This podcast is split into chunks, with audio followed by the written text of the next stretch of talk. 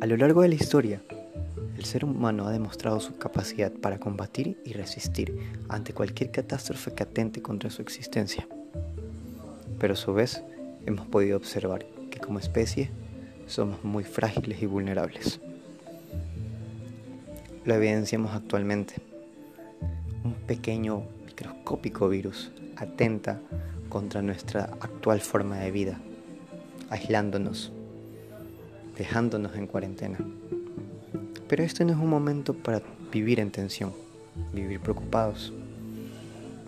Esto es Aislamiento 2020, un momento para acercarte con tus ideas,